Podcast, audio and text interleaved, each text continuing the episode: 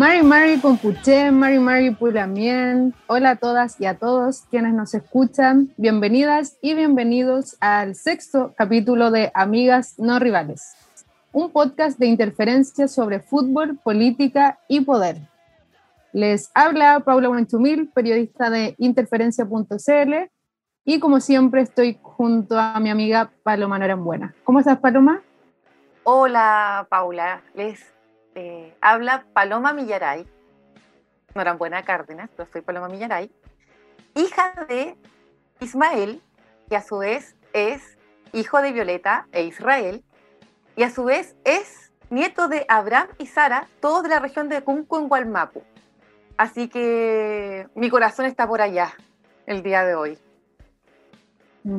Y eh, tenemos hoy día un invitado muy especial, muy especial, muy especial, eh, que yo lo conocí porque me hizo clases. Él es profesor, aunque él dice que es tallerista, bueno, es tallerista y, tiene un, un, un, tipo de educación más horizontal, pero un excelente profesor, a mí me enseñó mucho, así que lo tenemos de invitado hoy día, Paula.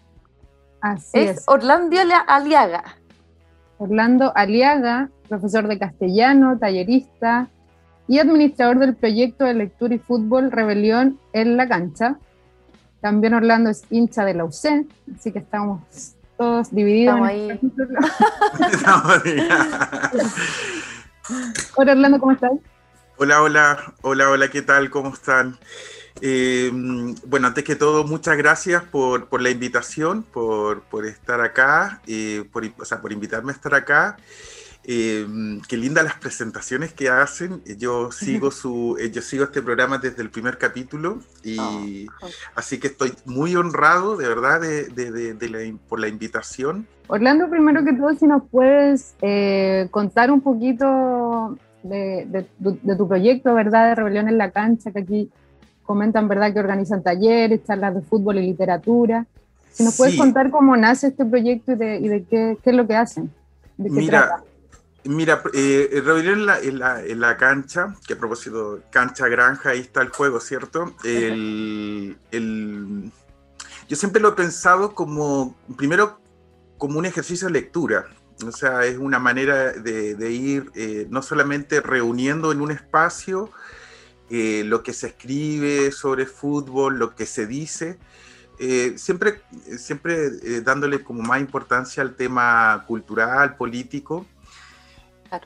Yo, yo conocí a Orlando porque empecé a seguir Rebelión en la cancha, en Instagram.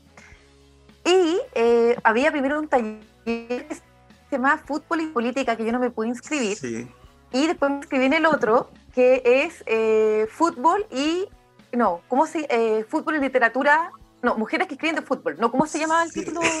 ¿Cuál era el título? Porque me acuerdo. Ese, ese, taller que tú participaste eh, eh, era el taller de, de, lectura de escritoras de cuentos de fútbol, pero de escritoras. Había, sí, era solamente escritoras. Y unas escritoras, pero fantásticas. ¿Cierto? Sí. Bueno, pero ahí supe, y bueno, todo el mundo lo sabe, que sigue Rebelión, pero puede cachar bien todo el conocimiento que tienes y la visión que tienes respecto a cómo se vincula el fútbol con la política. Creo hace unas semanas se cumplió un aniversario de la mano de Dios, ¿cierto? Mm. El gol que hizo Maradona en el Mundial de México 86, en ese partido tan emblemático Argentina contra Inglaterra. Y bueno, ese es un partido que tiene unas connotaciones no solamente futbolísticas, porque ahí salieron, de, ese mundial salieron dos grandes goles emblemáticos, ¿cierto? Los dos de Maradona. Em, sino que por las implicancias políticas que tuvo ese partido en ese mundial. Mm. Entonces dijimos, bueno, invitemos a Orlando porque en realidad el fútbol tiene una, una vinculación muy importante con la política y los mundiales. En cosas, aquí yo creo que aquí es donde sale como, como el fútbol en toda su dimensión, ¿cierto? Porque sale el fútbol utilizado como la herramienta más siniestra, muchas veces, como pan y circo y formas de dominancia y de tapar incluso violaciones eh, a los derechos humanos, pero también como reivindicativa, o sea, gol de, Maradona contra Argentina, o sea, de Argentina eh, contra Inglaterra en un contexto en que había cierta reivindicación o revancha respecto a la guerra de las Malvinas fue me, imagino que, que, debe tener una connotación política bien, bien fuerte. A todo esto, antes, antes de que partas y, y, y, nos comentes tus apreciaciones sobre el Mundial del 86 y si a tu juicio hay otras manifestaciones políticas en los mundiales. Está lleno, está lleno.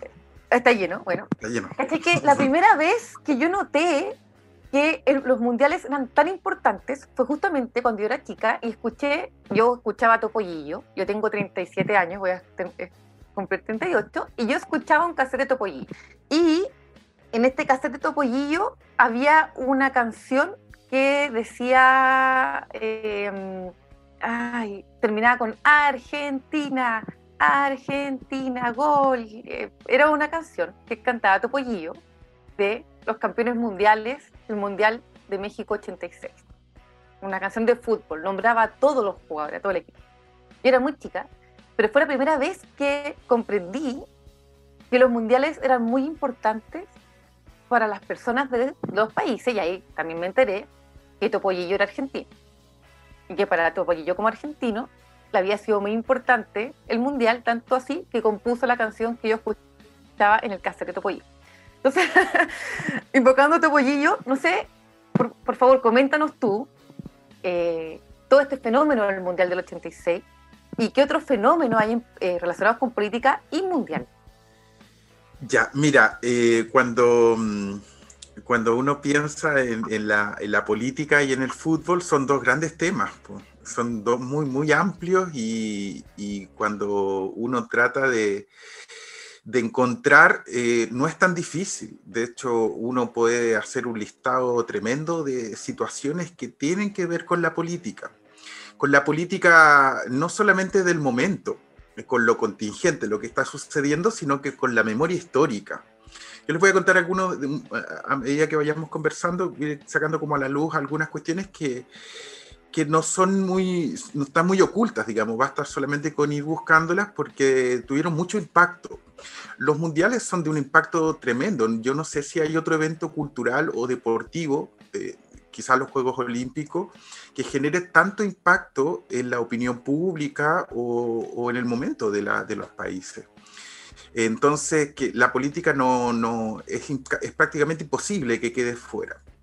Eh, y, también un poco eh, sacando esto que, que, está como medio instalado en el mundo del fútbol, que es que el, fútbol y la política no van de la mano. a veces los mismos jugadores se encargan de decirlo los jugadores hombres, ojo con eso, porque el caso de las mujeres es totalmente distinto, pero al menos en, el fútbol masculino, eh, cada cierto tiempo escuchamos eso, de que no, no mezclen fútbol con política, y es raro porque la historia se encarga de lo contrario. Insisto, si uno se pone como a rastrear eh, hechos, de verdad que no es tan difícil. Hay unos, desde luego, que son más significativos que otros, como el que tú estás señalando, por ejemplo.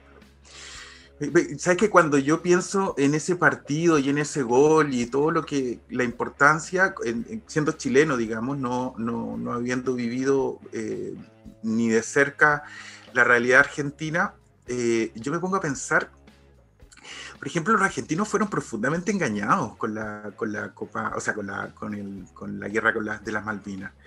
Allá hay una utilización de la dictadura de Videla, pero brutal no solamente con el Mundial de 78, que, también eh, lo, podemos conversar, pero la sociedad argentina estaba profundamente, profundamente dañada con el tema de la, de la guerra. No solamente porque una guerra eh, en sí ya es algo terrible, eh, sino que en, el discurso, la dictadura argentina se encargó de generar campañas, digamos, propagandas, pero absolutamente fuera de la realidad al punto que los argentinos, el pueblo argentino eh, creía firmemente que su país iba ganando la guerra, digamos. Mm. Entonces, eh, despertar de ese engaño con ese dolor profundo eh, que va quedando, digamos, en, el pueblo, en el pueblo argentino, o sea, este ajuste de cuenta que hace que podríamos tratarlo así, digamos, el partido y la mano y después el, tremendo gol que se, que hace el barrilete cósmico, eh, ahí hay no solamente un tema de, de, ah, de voy a, voy a, eh, le, ganamos a, Inglaterra, digamos. Es casi como una especie de, ajuste de cuenta con la misma historia argentina. Mm. O sea, somos capaces de sobreponernos a, este periodo tan, tan, tan oscuro, digamos, que fue la dictadura argentina. Y esa fiesta que establece el fútbol, eh, creo que viene un poco a equiparar, si es que se puede, a lo mejor estoy exagerando, pero tiende como a, equiparar esta, este, este dolor, digamos, una guerra, un, un dolor tremendo, digamos. Fíjate que en ese mundial, no solamente está este partido que, que, que, es relevante, no solamente en lo futbolístico, salen los dos goles más, quizás los dos goles más señeros de la historia del fútbol, lo que no es, lo que no es decir poco, ¿cierto? Eh, sino que, por ejemplo, en la inauguración del Mundial, ese Mundial eh, se, se, se, hizo después de un, un gran terremoto. Entonces, eh, de hecho, en la, ceremonia de inauguración, el presidente de México, eh, Miguel de la Madrid, ¿Mm? eh, típico a, propósito de aprovechamiento de los mundiales para hacer política, claro, se va a tirar el discurso de inauguración en el Estadio Azteca. El Estadio Azteca es un, estadio inmenso. Enorme. Enorme, repleto, y se gana una pifiadera, pero, una pifiadera así. uno ve el video en YouTube y, es todo el estadio pifiándote. Ahora, eh, eso que, para el 86, ya imagínate con, la con, la, televisión muy masificada eh, en ese tiempo, o sea, el, tipo se comió una pifiadera de tu país, en tu país, para todo el mundo. Entonces, eso tiene un impacto político súper importante. O sea, yo creo que son pocos presidentes eh, que, que, se han ganado, digamos, eh, ese rechazo tan, tan, tan popular, digamos, tan... Es como, es como lo que pasa con Piñera acá en Chile, o sea, hay una... es tremendamente impopular. Y ese presidente mexicano quedó súper demostrado para todo el mundo eh, que, que, no, que el pueblo no quería nada con él. Fíjate, entonces los mundiales también son una vitrina eh, o una oportunidad que el pueblo tiene para manifestarse. Eh, sí. sin, digamos, porque ahí que lo que podía hacer la televisión, bajarle el volumen. Claro. Nada, nada más. claro, no podían hacer nada. Entonces, eh, sí ese mundial ya tiene una carga, digamos, y todos los mundiales, si uno está poniendo como ejemplo, es que todos los mundiales tienen, tienen algo, digamos, con la política. Sí, de hecho, con lo que hablaba Orlando me acordé de la canción de, Calle 13, ¿verdad? En Latinoamérica que reivindica justamente como, un acto político, como el, triunfo. Eh, claro. Yo, yo pensé que iba a decir que te acordabas de la canción de Piñera en los estadios. No, no, no recuerdo esa canción. Piñera, ¿no? sí, ya, ya quisiéramos un estadio azteca acá para cantar esa canción. Qué lástima que no lo tenemos.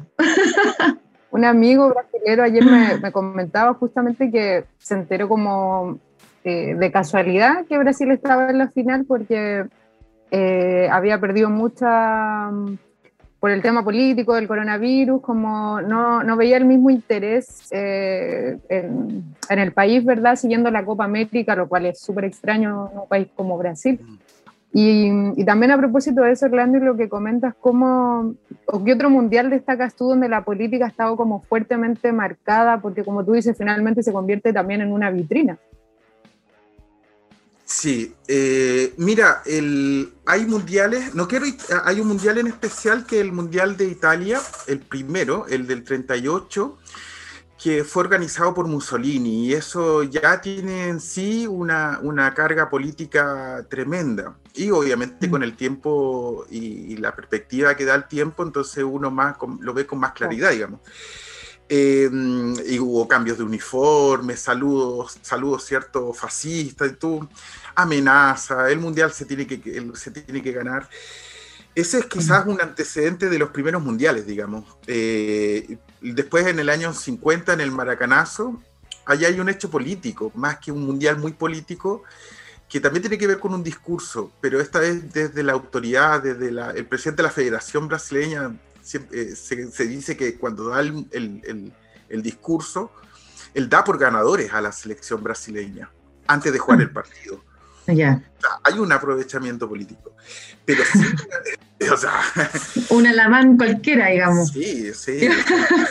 Felicito a los campeones Ah, cuando no se había jugado. Entonces, hicieron el loco. eh, eh, el concepto mufa, digamos. ah, absolutamente, claro.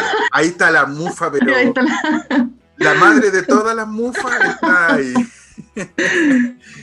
y, y si uno avanza, eh, digamos, en, en el tiempo, yo- es, es indudable que el Mundial del 78 también en Sí. Argentina. El Mundial de los 78 es terrible. Mm. Es terrible porque eh, la dictadura argentina comienza en el 76, no recuerdo muy bien la fecha, pero año 76, digamos. Saben que en, en esos años ya Brasil, Perú y Chile y otros países, digamos, de la región estaban siendo sometidos por las dictaduras de turno. Pero lo, de Argentina eh, era, eh, era brutal, era muy, bueno, todas las dictaduras lo son, pero en Argentina se caracterizó por, por la brutalidad, estamos hablando de 30.000 muertos, eh, eh, cierto, torturas. Es un país bañado en sangre, el del 78. Mm. O sea, son, es un año y medio, casi dos años desde que empezó la dictadura. Entonces estamos, y al igual que la dictadura en Chile, son años muy oscuros, o sea, de una represión terrible. Entonces, que, que te, te, te armen una fiesta, porque el Mundial es una fiesta, que te armen una fiesta eh, eh, en un país que lo está pasando muy mal, si uno hiciera el ejercicio de cómo sería, digamos, qué sentiríamos, a propósito, por ejemplo, lo que señalaba, eh, se señalaba con el coronavirus, o sea, si, hubo rechazo por la Copa América en Brasil por el tema del coronavirus, imaginémonos qué significa que te armen un mundial eh, habiendo campos de concentración, lugares de tortura, gente muerta, eh, todos los días, digamos, no como hechos aislados, sino como una cuestión horrible, digamos, un escenario eh, en ese sentido muy oscuro, muy oscuro. Entonces, que te monten una fiesta eh, ya era, ya es, ya es muy problemático. Ahora, lo otro problemático de este mundial, disculpa Paloma, eh, Sí. no, no es solo que te armen una fiesta donde no debería haberla, sino que es para qué. Y ese aprovechamiento político, porque eh, Videla, digamos, o el mensaje de la dictadura al mundo era, eh, aquí no pasa nada, Sí. aquí no está pasando nada, ¿sí? está todo bien. No suena conocido ese discurso, ¿cierto? Eh, entonces, eso, eso eh, yo creo que a los argentinos les da mucha rabia, mu- mucho, mucho dolor, digamos. Bueno, yo una vez escuché una, una, una entrevista a Ardiles, que era jugador de, de la selección en ese campeonato, en ese mundial. Y, y bueno, el contexto que daban, por supuesto, era que eh, incluso era, era tan heavy la lavada de imagen. Incluso creo que el capitán del equipo de la selección alemana dijo, dio unas cuñas así como, oye, pero eh, aquí en realidad reina el orden, no pasa nada, nunca he visto un- una persona detenida. Y creo que hasta Kissinger, no sé si fue, o Kissinger tiene también la cuña así como, oye, pero Argentina en este momento tiene un potencial gigante, o sea, Claro. to- totalmente siniestro. Y Ardiles eh, le preguntaban años después, quizás hace poquito, como, como- no sé si la pregunta era si sentía culpa o no, o si sabían que estaban, que había un aprovechamiento político, o que ellos se sentían como parte de la máquina de la dictadura. Y, y en realidad él respondió de una forma súper amarga, porque, o sea, se- en sus palabras se notaba la amargura, si bien él tenía cierto el discurso de que de que él se imaginaba que, claro, que así como fue utilizado por la dictadura, que él también se imaginaba a la gente sufriendo en Argentina que también había celebrado. Claro, de alguna como que, como que su discurso era que no, que no, no habían sido manipulados, pero, pero pucha, la, la- la sensación que da en su respuesta era de amargura, o sea, del- Claro. del- de, de un pesar, porque me imagino que para un futbolista no es cosa sencilla como decir, oye, yo me voy de acá, eh, yo no voy a jugar este campeonato, y y chao, ¿cachai? Claro. Y cuando escuché esa entrevista a Ardiles, se me vino a la, a la cabeza también los comentarios que hacían muchos jugadores de la selección en el se- selección chilena en el 73, Mm. cuando tuvieron que jugar ese infame partido en Chile contra la Unión Soviética, también de clasificación, desclasificación a un mundial, digamos. Que también, la- también ha sido bien bien, bien infame. Lo, o sea, eh, fue un partido infame y, y, también se, se, se, siente cierto dolor ahí de repente a los jugadores. Yo también caché, o sea, bueno, ya de vieja, ya, ya eh, caché al, al, al, músico, pero Andrés Calamaro tiene una canción también que se dedica al Mundial 78, así como muy amargo, como está medio funado Andrés Calamaro, pero también sí. Sí, sí, sí. era algo que era una generación amarga.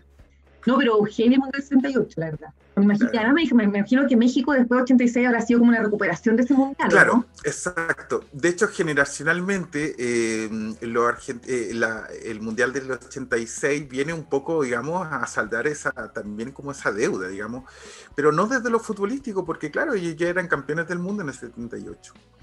Sin embargo, la percepción que hay sobre, o que había, no sé, eh, quizás un argentino o una argentina podrá decirlo con mayor certeza, pero la percepción que hay sobre ese equipo no es buena. Eh, porque claro, ese era el equipo de Videla, era el equipo de la dictadura, eh, fue campeón en la dictadura, entonces cargar con eso para una sociedad tan crítica como la, como la Argentina, eh, es, una, es una condena. Eduardo Sacheri publica una crónica en, en, el gráfico que se llama Los Malditos. Y es una especie de ajuste de cuentas con respecto a, que, lo que tú señalas, o sea, qué tan responsables son los jugadores de lo que estaba pasando. Eh, y él hace una defensa de, esa, de ese equipo. Eh, equipo que, por ejemplo, eh, que estaba dirigido por Menotti, un, técnico declaradamente de izquierda, pero que, que no tenía, digamos, una participación importante, digamos, con, con, los con el poder de turno, como típico de los futbolistas, como que están así como, a, como en la mitad, digamos, así como que estoy pero no estoy. Obviamente hay excepciones, desde luego pero, pero sí hay, una, hay consecuencias de ese tipo. O sea, los argentinos, si bien son campeones del mundo, pero queda eso, queda eso no aclarado, digamos, no, no solo por el tema futbolístico, de, de, que si hubo arreglos o no de los partidos, sino que tiene que ver con la responsabilidad social del, que tiene el fútbol. Claro. claro, porque no es lo mismo ser campeones en el 86 quizás para los argentinos eh, que con esa selección en medio, digamos, de ese escenario tan, tan oscuro. Sino, no estamos hablando de algo que, que, que pasaba en la bolsa o que... Mm. No, estamos hablando de algo que, que sucedía en las calles. O sea, claro, igual puede ser una discusión si finalmente, claro. entre comillas, terminan siendo cómplice o no de, claro. de situaciones políticas. Sí. Ahora, restarle eh, legitimidad al, al triunfo eh, sí. eh, eh ya, es, eh, ya es más problemático. Yo creo que ahí hay que. Porque hay gente que dice que no, que ese mundial no debería ser jugado, que, ese, uh -huh. que esa Copa del Mundo, como un poco. Ya, pero me gustaría. Si estuviéramos en el lugar, si hubiésemos, estado, si hubiésemos sido nosotros campeones del mundo, a ver, ¿qué tan rápido te desentenderías de ese título? ¿Cierto? Es fácil desde afuera, digamos, negar el, el, el logro deportivo, digamos, por la cuestión política. Claro. Pero pero bueno, pero el fútbol es más que el, eh, eh, tiene una resonancia mayor, digamos. Obvio. Sí. Oye, y bueno, el, el, mundial, tú ya lo comentaste, pero el mundial que sí, o sea, bueno, el de Argentina terrible, sí, pero el mundial de Mussolini, digamos, el de Italia, parece que ese, además no había en cámara de televisión, entonces no, yo creo que ese era más difícil de seguir, pero creo que ni Uruguay no fue a jugar por lo que alguna vez leí que um, los cobros que habían claro. de faltas imaginarias o, o, o, goles no cobrados era una cuestión así, pero sí. inusitada, inusitada. Creo que el partido de Italia-España, porque España además estaba en, en, una época republicana, claro. fue como un clásico de ese, de ese mundial y creo que... Eh, se jugó un día, se tuvo que continuar al otro día, eh, con un montón de lesionados, el no sé quién de los españoles estaba con las costillas rotas, era una cuestión así como bien... Muy épico todo, así como... Pues muy, sí. sí. así como, claro, es que la política, y esto lo sabemos, ¿cierto?, eh, exacerba los nacionalismos, y el nacionalismo es la religión del siglo XX y siglo XXI. Entonces, no te estás jugando el, el, tu carrera deportiva solamente te estás jugando el, el, la patria, digamos. Entonces, eh, cuando eso entra en juego, eh, es complejo, porque el deporte es el fútbol, eh, bueno, y en general cualquier juego es impredecible en su resultado. Entonces tú estás apostando al azar una, una serie de valores, digamos. Entonces, por eso los jugadores, creo yo, no sé, mi, mi, humilde opinión, tienden a simplificar esto y decir, bueno, si lo que estamos jugando es fútbol. De hecho, la misma selección, disculpa que no hagamos el salto temporal. No, está bien, eh, obvio. Pero la misma selección argentina, eh, en el, cuando les preguntaban, porque obvio les preguntaban antes del partido con, con, Inglaterra en el 86, ellos se encargaban de decir, vamos a jugar solo un partido de fútbol. Mm.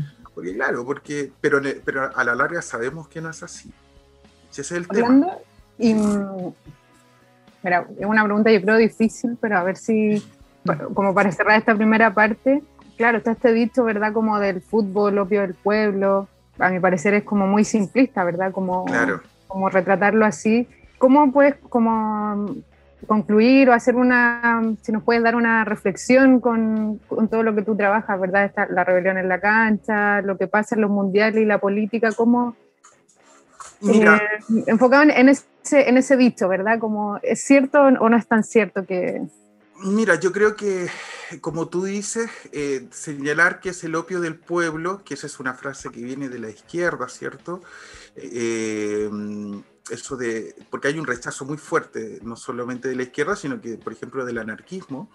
A comienzos del siglo XX hay un rechazo sobre el fútbol eh, muy, muy, muy, muy, muy presente en todos los países, sobre todo latinoamericanos, donde las luchas sociales estaban en, dándose, digamos.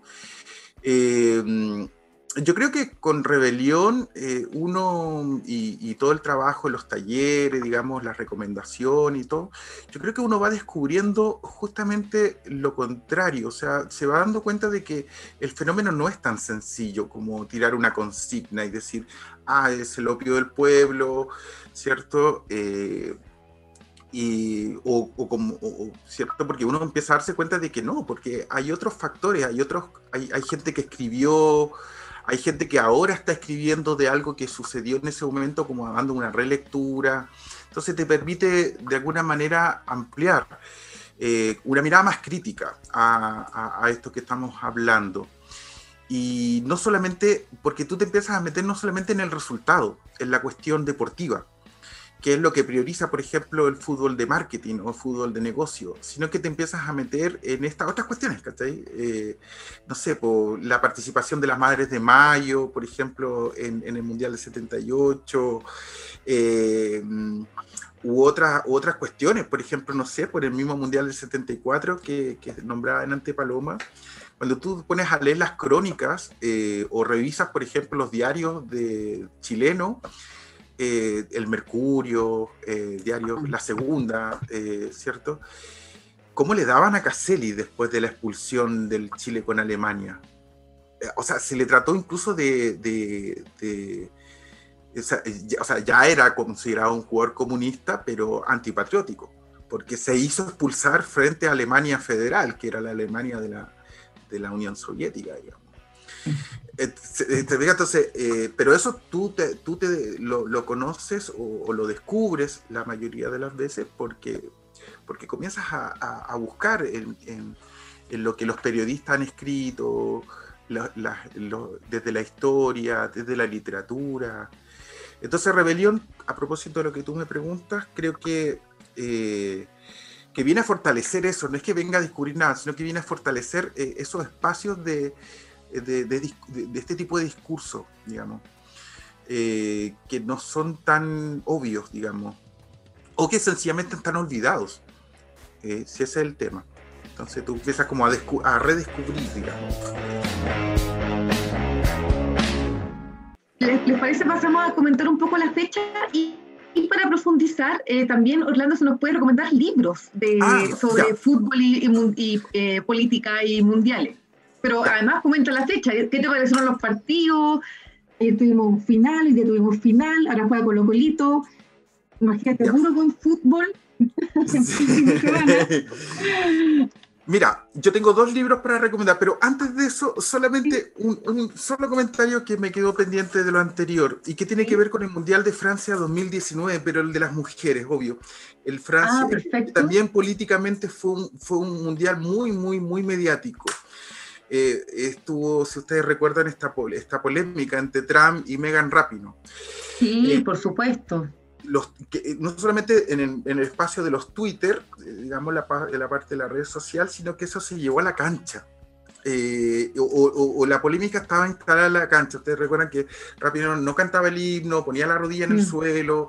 Había todo un tema de, imagínense, el tema patriótico para los estadounidenses que, que sabemos que, que, es, muy, es, muy, es muy presente en, un, en, en una política muy conservadora. Y, y, también se dio esto, digamos, y hay una, hay una, hay una, hay un, cuando, la, cuando salen campeonas las la, la, estadounidenses, el público comienza a pedir igualdad de sueldos. Eh, eh, un poquito lo que hablábamos al comienzo, de cómo, lo, cómo los mundiales también son vitrinas, digamos, como lugares para que se exprese la voz popular. Y eso es muy significativo, porque eso de alguna manera materializaba lo que es la lucha del fútbol femenino a nivel mundial, digamos, que, que justamente esta brecha salarial, profesional, etc. Entonces eso también... Es, sí, pues, el, es muy político ese mundial. Yo creo que todavía no lo todavía no, lo, no, no, no, le damos tanta vuelta a, a, a eso creo, desde como... como sí, por supuesto, toda la razón, no lo había pensado, sí. Sí, y bueno, y, y Rapino hoy en día es señera, o sea, ella en Estados Unidos uno ve que las cabras chicas se pintan el pelo como ella, o sea, hay una, hay un, es una ídola, digamos, y lo que no es poco, digamos.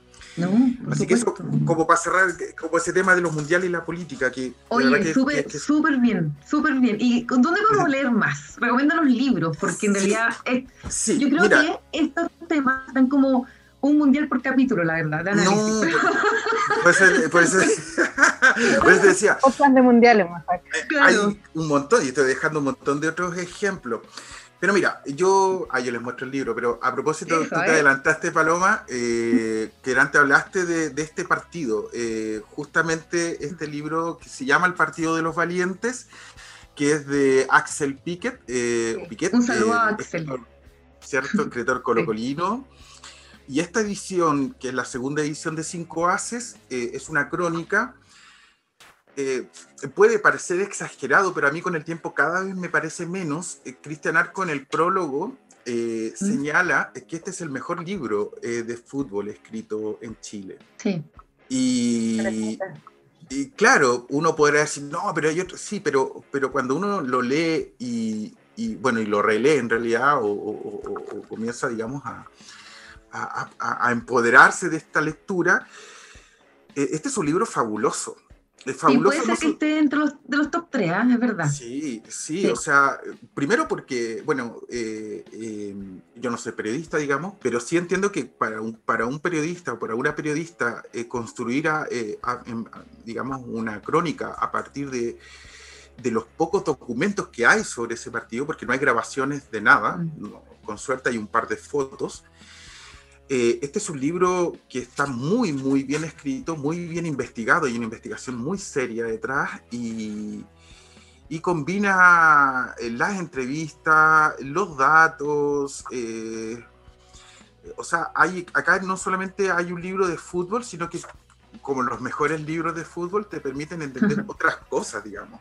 ese, así que está súper, súper recomendado. Esta es la segunda edición. Hay una primera, pero bueno, pero en la segunda edición por cinco haces, eh, eh, em, ediciones cinco haces. Y otro libro que, que, es menos conocido, pero, pero lo quiero aprovechar de recomendar, es este de, Cristian Venegas Traverso. Este se llama 82 Sangre, Fútbol y Quiebras. Es muy linda ah, la portada. De verdad que la, la, portada es como, digamos, sale, digamos, este arco de fútbol con, con un Pinochet minimalista. Y, es como un personaje entre un político y un dictador, digamos. Claro, claro, claro, están los lentes y toda esta cuestión así muy, muy de la dictadura. El bigotito. Claro. Y este libro, que es una crónica larga, este es un, libro de más de 400 páginas, eh, como, eh, trata justamente de ese año en Chile, del 82. Entonces es una crónica que recrea eh, la clasificación de Chile al Mundial de España 81, el año 81, 80-81, bueno, eh, el plebiscito, eh, que lo sabemos, ¿cierto?, que está cocinado desde siempre, que, que, es lo menos democrático, una de las cuestiones menos democráticas que vimos y eh, hemos vivido, y, y, trata sobre ese periodo eh, de la preparación de la selección chilena para ese mundial y la participación de Chile en el mundial del 82. Y sobre la misma, de manera paralela, va hay, por ejemplo, no sé, historias de la CDI de la época. ¿Se acuerdan de los violadores de Viña del Mar? Los, sí, no, no, son de esa época, está sí. retratado en este libro entre otras cuestiones. Entonces, no solamente leemos lo que, eh, digamos, eh, esto de la selección chilena, sino que nos metemos en la época, digamos. Un, me parece que un, un libro súper, súper interesante en ese sentido. Yo aprendí algo con este libro. A ver. ¿no? Eh, que, es que cuando se habla, eh, algo futbolero, digamos, ¿Sí? cuando um, se habla de la selección que va a España 82, siempre se dice que la preparación de la selección fue pobre. Pero, ¿Y sabe por qué fue pobre? Yo no tenía idea, a lo mejor aparece en otra parte, no sé, pero nadie quería jugar con Chile, porque era la selección de Pinochet. Entonces cuando, cuando Wow. Chile se va a, a Europa, cuando Chile se va a Europa a jugar, digamos, a hacer típicos partidos amistosos, ojalá con equipos más o menos parecidos a los que te va a tocar en el grupo, ningún país importante quería jugar con Chile, porque jugar con Chile era jugar con la selección de Pinochet. Por lo tanto, Chile se prepara con puro equipos de, así como de tercera clase, así como el equipo del pueblo, eh, una preparación muy mala, digamos, pero, pero no por, porque no había presupuesto, por- no porque no, había- no estaba planificado, sino porque nadie quería jugar con Chile. Y ahí hay otra consecuencia, además de la, entre otras cosas, digamos, pero, pero bueno. Bueno, dos coletazo para los jugadores eh, eh, y castigo para el general, con el ego que tenía. Sí, no, no, no hay nada más nefasto para el fútbol que la dictadura. Sí. Así que esos dos libros, eh, por Oye. ahora, digamos. Eso, muy bien. ¿Dónde te podemos encontrar? Da tus redes sociales y por- porque va a tener pronto más, eh, Rebelión pronto va, va a dar más, va a tener más talleres. Yo espero sumarme a uno, que no sé si puedo decir el nombre, pero por favor, eh, coméntanos, ¿dónde te, podemos, ¿dónde te pueden ubicar las personas? Como para dejarlo todo invitado. Súper, bacán. Mira, el, bueno, en, en Instagram como mm, arroba rebelión en la cancha, en Instagram, que es donde más se mueve, y en Facebook también como rebelión en la cancha. Los talleres, sí, pues, eh, de hecho esta semana comenzamos con la convocatoria de un taller de fútbol y moda. Que con- hay un proyecto de una chiquilla La Serena que, que vamos a hacer un taller en conjunto, vamos a analizar y ver el tema de la moda. Es súper interesante. Muy Interesante. Muy interesante. Esa convocatoria ya está abierta. El, no, la comenzamos esta semana el día 16. el ya. día 16 vamos a abrir los fuegos ahí para que la gente se inscriba. Y, y bueno, y, de- y ya este mes también, el mes de julio, eh, también convocatoria para otro taller de lectura, pero de cuentos futboleros, de cuentos. Eh, ahí voy a incluir hombres y, y- y algunas mujeres, porque también tengo un, un taller, pero eso es para más adelante, donde trabajamos solamente escritoras. Es ahí donde tú participaste, Paloma. Hermoso muy- y conocido Yo, yo tengo muchas ganas de participar en ese taller. Eso, nos vamos a inscribir. Nos Sí. vamos a inscribir. Oye, Orlando, se nos hizo cortito el tiempo. Uy, sí, se pasa súper rápido. Orlando, Pasa lo mismo en los talleres, en los talleres igual. Súper interesante, un esto en un, gusto. en un bar, Ah. en vivo y en directo. Ojalá. Pero Sí. Orlando, mu- muchas gracias por acompañarnos en este capítulo súper, súper interesante lo que estás haciendo ahí en Rebelión en la cancha y personalmente me quedo mucho con tus recomendaciones de libros. Sí. Eh, Bacán. Te vamos a invitar de nuevo para otro episodio. Sí, para hablar de libros, para, para hablar de, bueno, de fútbol. Sí. A mí también se pasa súper rápido. Entonces, eh, un abrazo a todos. Bueno, que, que no tengamos más tragedias por allá por el Huelmapu. Y Mm. eh, vamos a inscribirnos en el taller de fútbol y moda. Eh, Va a estar súper entretenido ese taller, de verdad que muy Bacán. entretenido. Ya, pues. Muchas Entonces, gracias, Orlando. Gracias, Orlando, y abrazo a todos los oyentes. Nos vemos el próximo lunes. Muchas gracias a Tengan ustedes. buena semana. Ya, un abrazo. Nos vemos. Ya. Chao.